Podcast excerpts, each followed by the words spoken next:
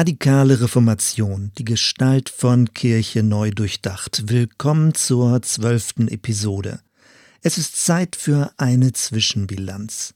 In einem ersten Rundgang haben wir uns mit den sogenannten schwärmerischen Strömungen befasst.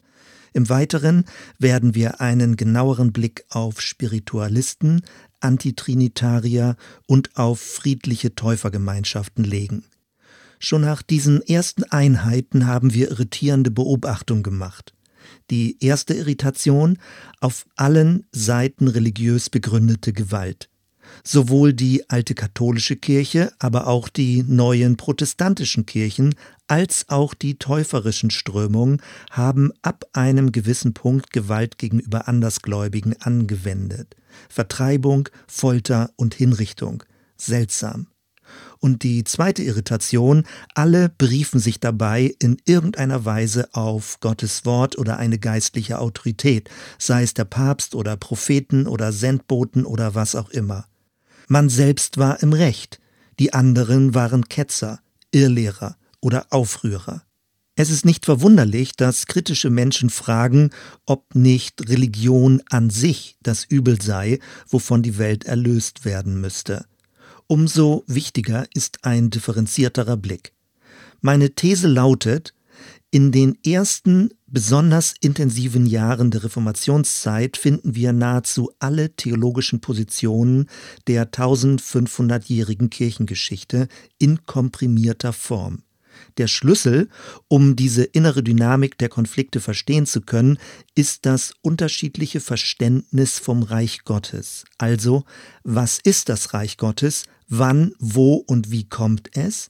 Und vor allem, wer sind die Akteure in dieser göttlichen Dramaturgie? Damit zusammenhängt die Frage, welche Rolle spielt die Kirche in Gottes Geschichtsplan? Der Theologe Benedikt Thomas Viviano unterscheidet zwischen vier Typen des Reichsgottesverständnisses.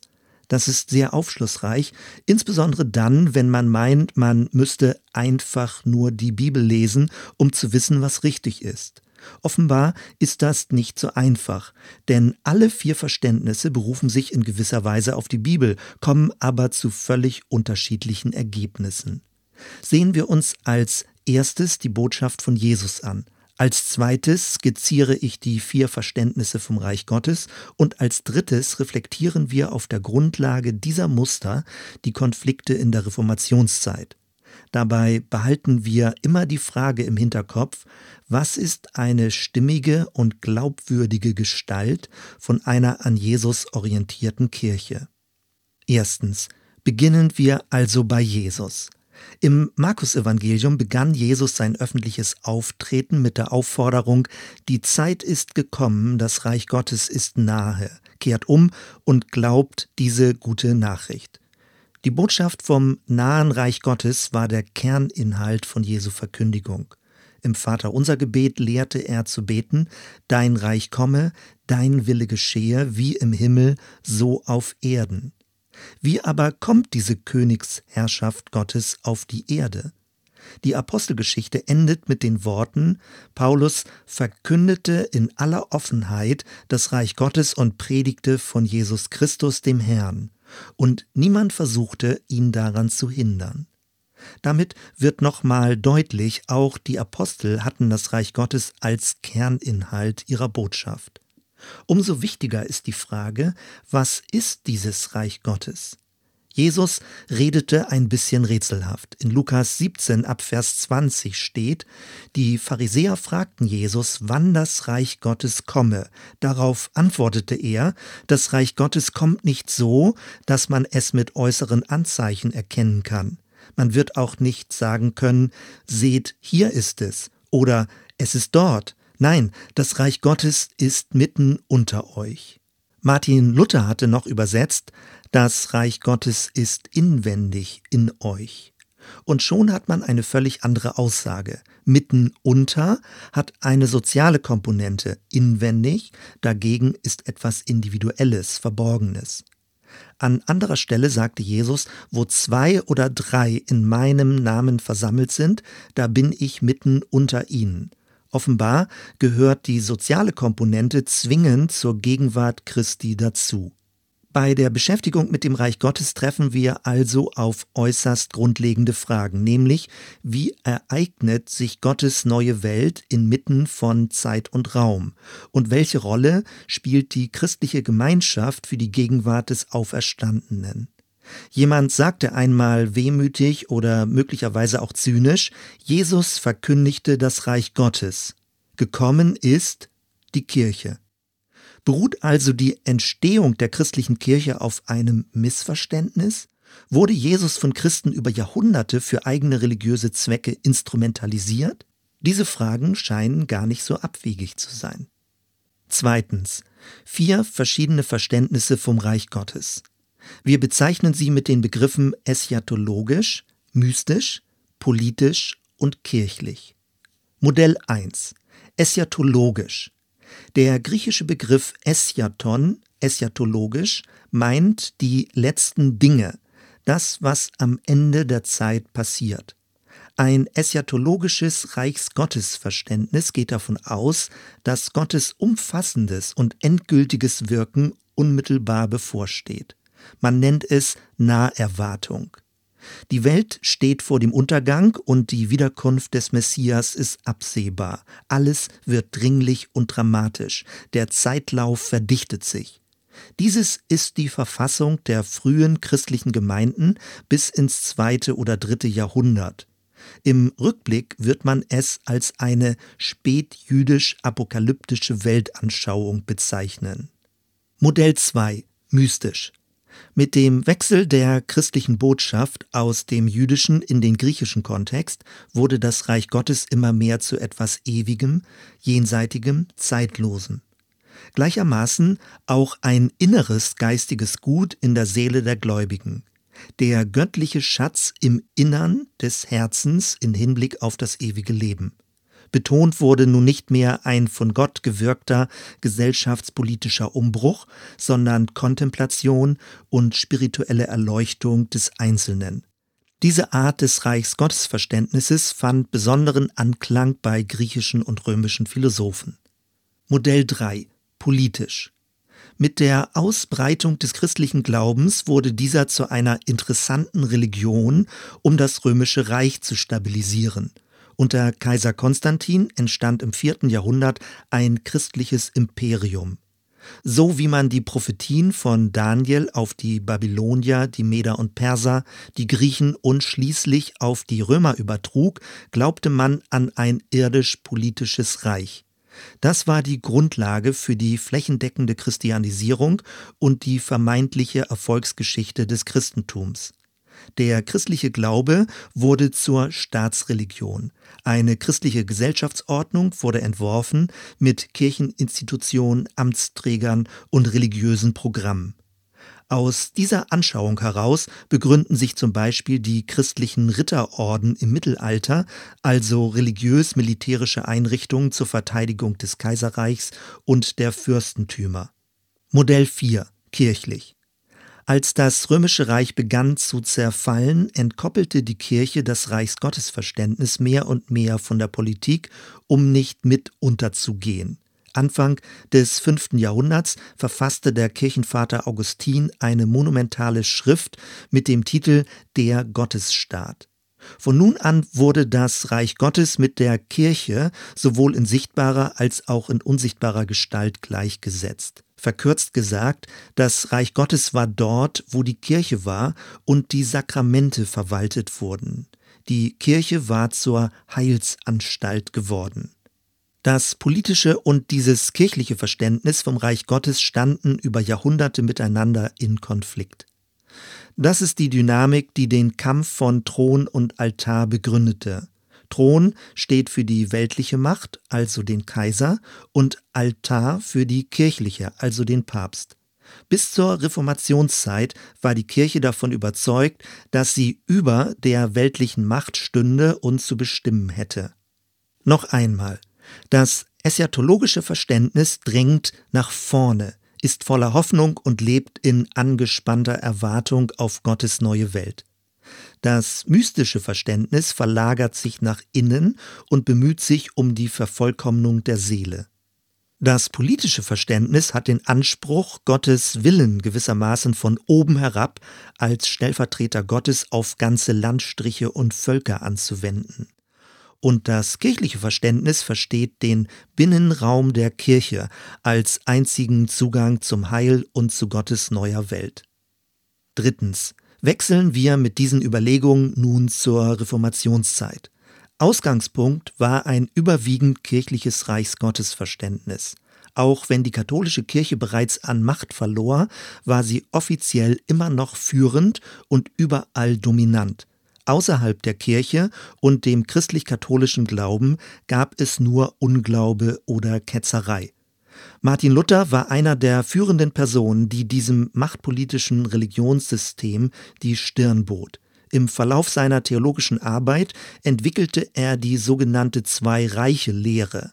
Er sprach von einem irdischen Reich und einem geistlichen Reich, die verschiedene Aufgaben hätten und nach unterschiedlichen Regeln funktionierten. Letztendlich stärkte er durch seine Theologie die politisch säkulare Macht der Fürsten in Konfrontation zum Papst.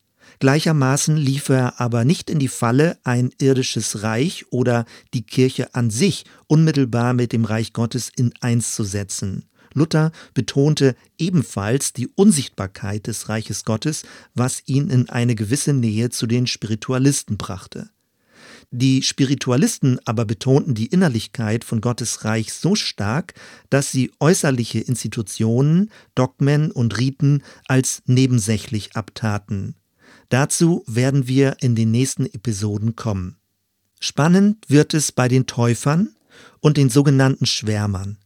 Sie waren insofern radikal, als dass sie zu den Wurzeln des Neuen Testaments zurückgingen und das eschatologische Verständnis vom Reich Gottes wieder aufnahmen. Und sie wendeten ihre biblischen Einsichten auf die damaligen gesellschaftspolitischen Gegebenheiten an. Bei ihnen hatte das rettende Heil nicht nur eine individuelle, sondern eine soziale Dimension. Sie bezogen sich auf die Sozialkritik der alttestamentlichen Propheten und der Verkündigung Jesu. Ihnen stand eine Vision des Reiches Gottes vor Augen in Kontrast zur aktuellen Gesellschaft. Und sie glaubten daran, dass mehr soziale Gerechtigkeit in den gesellschaftlichen Verhältnissen möglich sei. Viviano schreibt, Zitat, die Täufer, einst verachtet und verfolgt, verdienen einen Ehrenplatz in der Geschichte Gottes. Zeitgenössische Theologen wie Jürgen Moltmann meinen, die etablierten Kirchen müssten ihnen ähnlicher werden. Zitat Ende. Abschließend wieder Anregungen und Fragen. Wenn es stimmt, dass sich alles vom Verständnis des Reiches Gottes ableitet, dann muss man sich sowohl als einzelner Christ als auch als christliche Gemeinschaft über folgende Frage klar werden. Was ist mein Verständnis vom Reich Gottes? Schon der Kirchenvater Origenes vertrat im dritten Jahrhundert die Auffassung, dass Christus als Person die Verkörperung des Reiches Gottes ist. Das Reich hat eine personale Gestalt. Es ist der Herrschaftsbereich des Auferstandenen. Dann aber muss man weiter fragen, wo befindet sich Christus? Sitzt er nicht nach der Himmelfahrt zur Rechten Gottes? Aber er hat doch seinen Geist gesandt und sagte, er sei bei uns alle Tage bis an das Ende der Welt. In Verlängerung dazu schrieb Paulus im Korintherbrief, dass sowohl unser Körper als auch die christliche Gemeinschaft ein Tempel des Heiligen Geistes sei. Wo aber in uns befindet sich der Heilige Geist? Im Herzen, im Verstand, im Gefühl, im Gewissen, im Willen? Ist er möglicherweise sogar so substanziell anwesend, so dass man das erworbene Heil nicht mehr verlieren kann? Und wo genau lebt der Geist in einer christlichen Gemeinschaft? Im Gottesdienst, in Gebetsversammlungen, im Bibellesen? Und wirkt nicht Gottes Geist auch außerhalb der Kirche? Man bekommt den Eindruck, je konkreter man werden möchte, desto schwieriger wird es. Es ist so etwas wie eine geistliche Unschärfe-Relation. Immer wenn ich an der einen Stelle Gottes Reich und sein Wirken quasi dingfest machen will, entgleitet es mir an anderer Stelle. Vielleicht meinen das gerade die Begriffe mitten unter, inmitten oder dazwischen. Und genau an dieser Stelle kommt es dann zu Entgleisungen in der Kirchengeschichte. Menschen versuchen auf verschiedene Weise des Reiches Gottes habhaft zu werden. Zum einen durch ein konkretes Wo. Entweder indem man einen genauen Ort angibt, wie zum Beispiel Straßburg oder Münster, oder aber indem man es auf einen ganz genauen Ort im Innern des Menschen reduziert und dann daraus Verhaltensregeln ableitet. Aus einem mitten unter wird ein genau da. Habhaft werden, zum anderen durch ein konkretes Wann. Obwohl Jesus ausdrücklich gewarnt hatte, Berechnungen anzustellen, wurde und wird dieses immer wieder versucht. Man will die Zeichen der Zeit deuten und glaubt, die letzte Generation zu sein. Wenn die Ankündigungen dann nicht eintreffen, werden nachträglich Erklärungen geliefert oder man versucht, durch ein bestimmtes Verhalten die Ankunft des Messias zu beschleunigen oder zu erzwingen. Aus einem Es ist nahe wird ein genau dann und jetzt unbedingt. Habhaft werden als drittes durch ein konkretes Wie weil das Kommen des Reiches Gottes zugleich als Gericht und Erlösung erwartet wird, meint man, Vorsorge treffen zu müssen, um nicht zu den Verdammten zu gehören. Anstelle in vertrauensvoller Erwartung zu leben, verschiebt sich dann der Fokus auf verpflichtende Bußübungen, Reinheitsregeln, Hingaberituale und im schlimmsten Fall auch auf die Auslöschung der Ungläubigen. Bei allen Entgleisungen ging und geht es darum, Ort, Zeit und die Art und Weise des kommenden Gottesreiches genauestens bestimmen zu wollen. Jesus hat davor gewarnt. Das scheint nichts zu nützen. Offenbar ist es für Gläubige schwer, das Schwebende, sich Nahende, Unverfügbare des Reiches Gottes auszuhalten. Entweder wird es in eine ferne, unzugängliche, sterile Parallelwelt, eine Jenseitswelt verlagert, oder man versucht, Verfügungsgewalt über es zu bekommen. Vielleicht ist das Reich Gottes aber gerade das, was uns in der Schwebe hält, im Offenen. Vielleicht ist es der Riss, die Lichtung in den gedanklichen Systemen. Vielleicht die Unterbrechung im religiösen Betrieb. Vielleicht ist das Reich Gottes gerade das, was sich der hierarchischen Totalisierung der Welt verweigert.